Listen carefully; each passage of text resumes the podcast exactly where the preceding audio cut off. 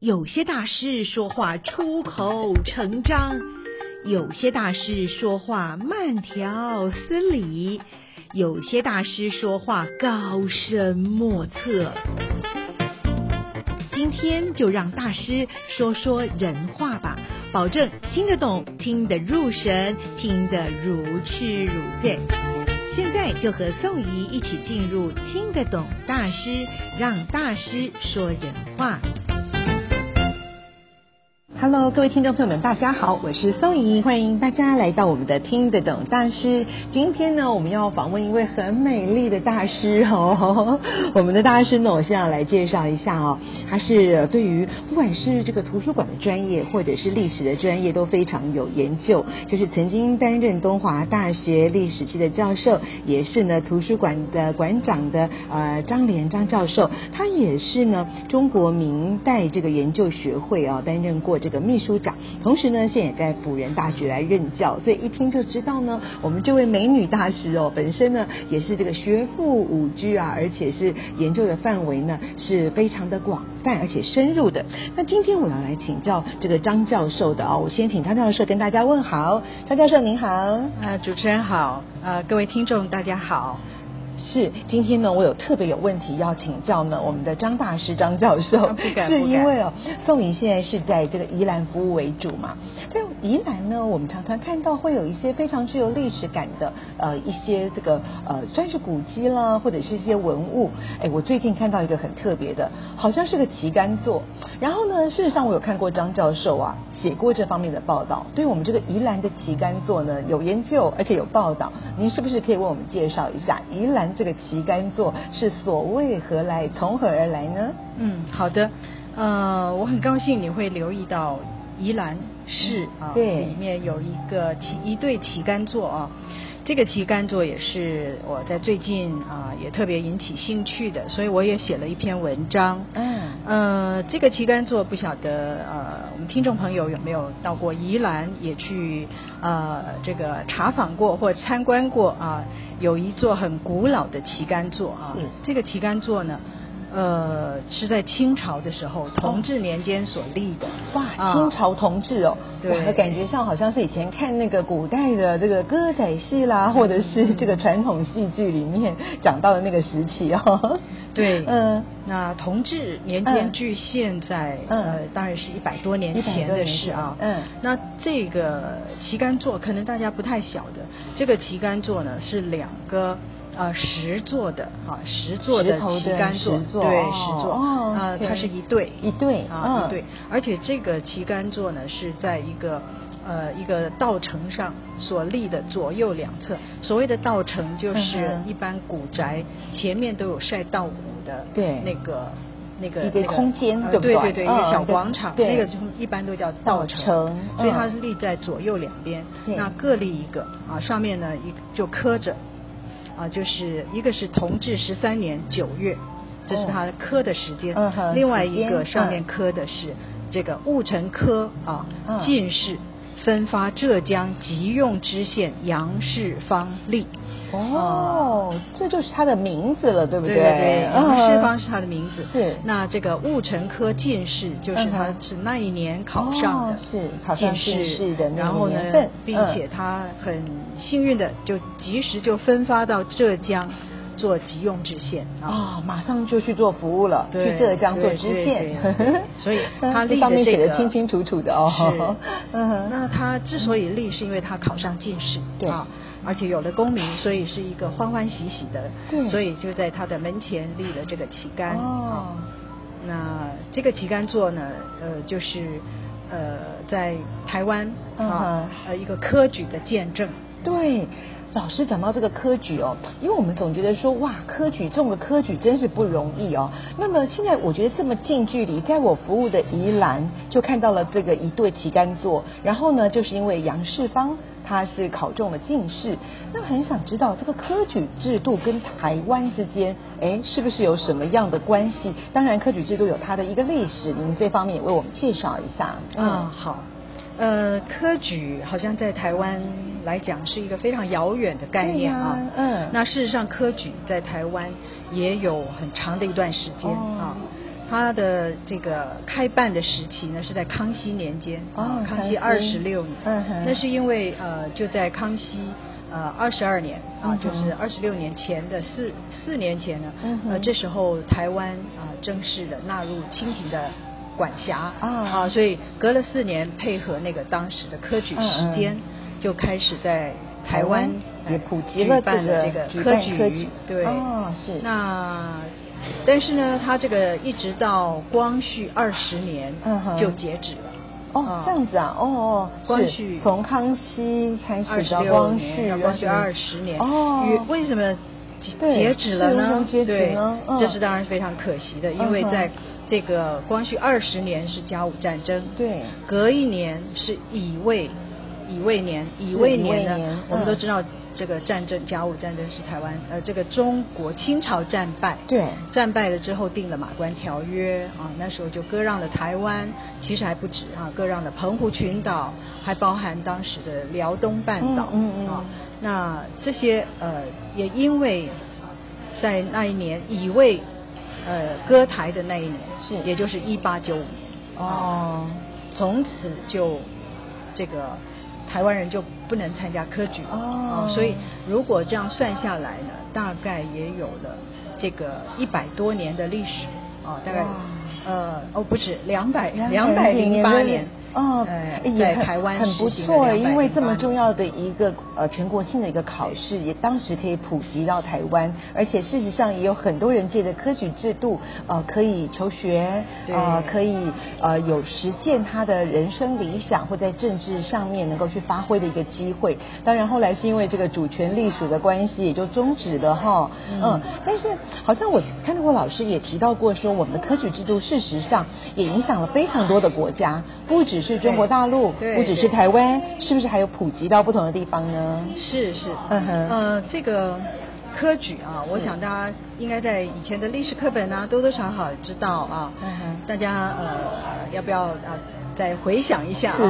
是最早嗯 很有就是兴趣，很想要进一步的了 解。 嗯对，因为科举啊，其实跟我们的现在我们都会参加各种的考试，嗯其实也是有直接相关的、啊嗯。那最早是形成于啊、中国古代的隋朝，隋朝啊哦隋朝的时候隋就朝开始就了开始了，嗯哼不过那个时候还不完善、嗯哼啊，真正成型的呃完整的这个科举制度是在唐朝，啊，所以从唐朝开始一直延续到哦、清朝的光绪三十一嗯年哼废科举为止啊，嗯哼这样子全整个的全程算下来有一千三百年嗯啊，那这一千三百年它的影响呃非常的巨大嗯啊，哼因为很多中国的各样的人才的卓拔、知识的传递啊，还有这个教育的普及都跟科举有关嗯哼啊。那当然，在这个一千三百年之间，也出现了非常多的呃人才啊嗯，哼嗯也有很多的。这个呃非常有影响力、有贡献的人嘛是啊，是我们嗯讲历史相当多的人物，我们都知道哦，他是状元，他是进士。那这个科举制度，因为是一个非常好的古代的卓拔人才的一种方式啊，对所以它就影响了整个中国周边的好几个国家。国家哎嗯嗯那这些国家呢，基本上早年也都是呃这个读中国的古书，嗯啊、中国的儒家经典。啊，所以他连制度也都会呃学习过去嗯啊哼，例如啊，例如日本啊、朝鲜啊嗯、越南嗯啊哼，那这个这些这些区域呢，我们说他们像呃，如同是一个汉字文化圈嗯啊哼，或者是这个东亚文化圈啊嗯哼。那很有意思的就是，最早呃，这个实施科举啊嗯，哼是在这个呃日本嗯哼啊，日本啊，很快的，大约在这个唐朝的时候啊，是就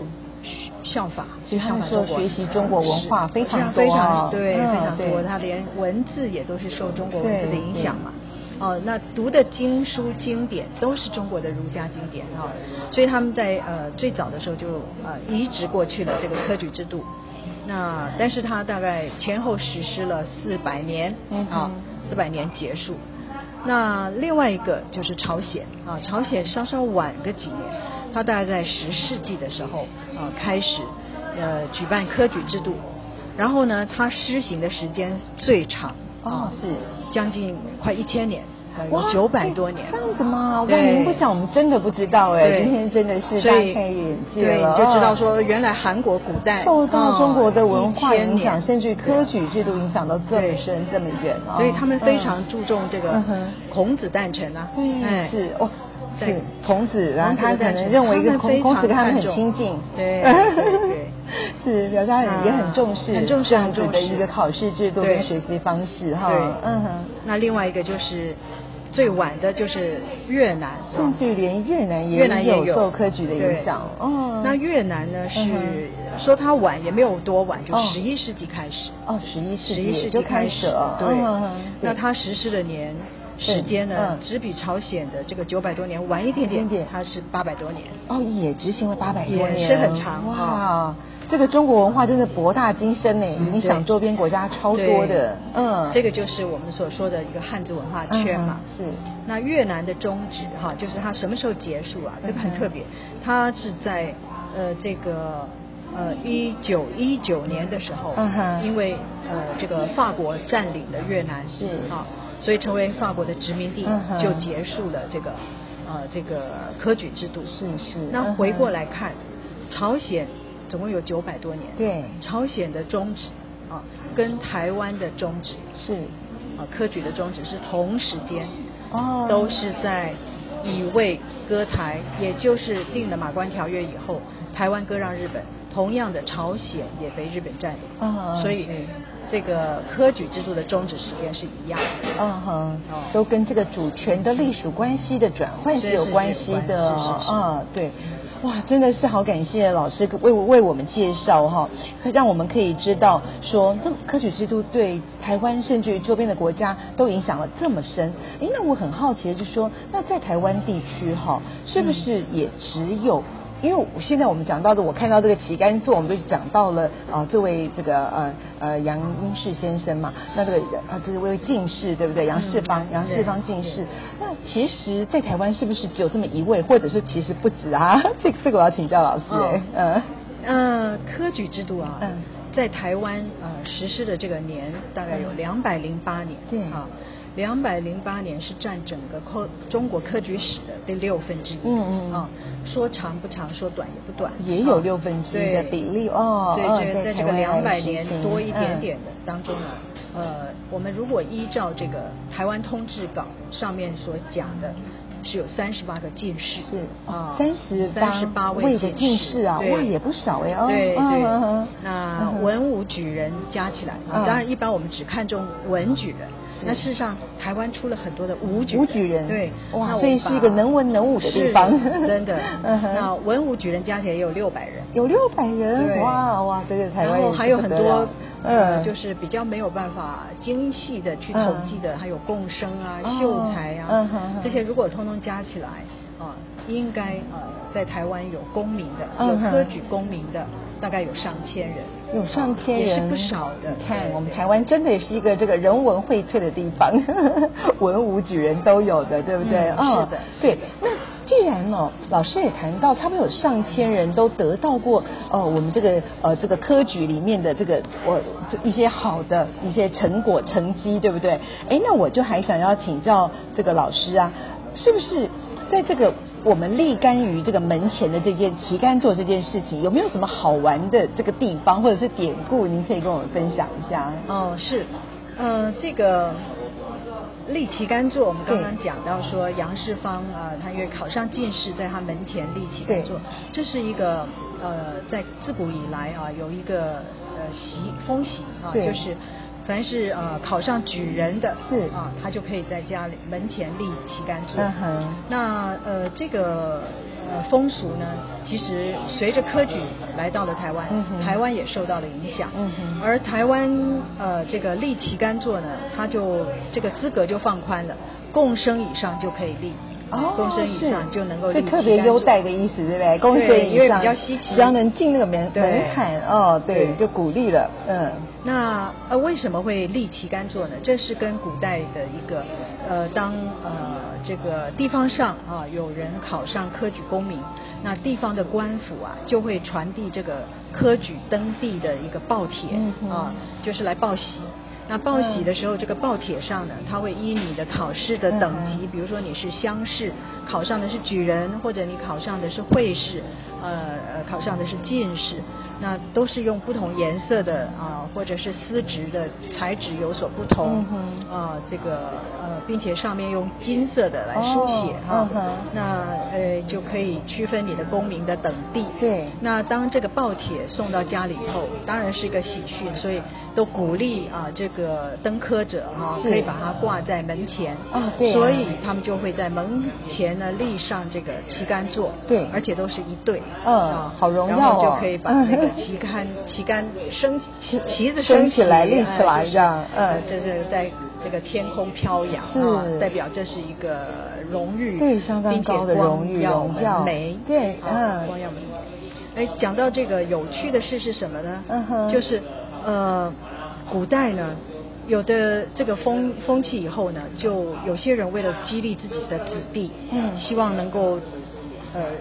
明年考上，对所以就立在家里门前预先就立了这个旗杆哦啊，是哦那哦一般就很幸运考上，对啊对但是也有很多人就落地啊，哦因为不是那么好考，对，所以呃，如果家呃这个家里的子弟没有考上嗯，哼而这个旗杆已经立好了，嗯哼哼那没考上只能把这个杆子往，就是就是让它倒下来嘛，倒下来了对，哇好可那惜倒下来这个就叫做倒倒霉，难怪我们现在会说对运气不好，又叫倒霉，要考功名又没考上，对不对？ 对，那这个旗杆是因为它原来也叫做梅杆，嗯梅就是光耀门楣的梅，嗯哼啊，所以它这个是梅杆、立梅杆或立旗嗯杆哼是同一个意义嗯哼。那在江浙地区呢，他们这个立梅杆啊，称梅杆，所以梅杆。子弟没考上，只好把这个杆子倒下，所以叫倒霉。嗯但是倒霉现在一般就是代表着没有考上的意思。对是啊可是后嗯来就衍生，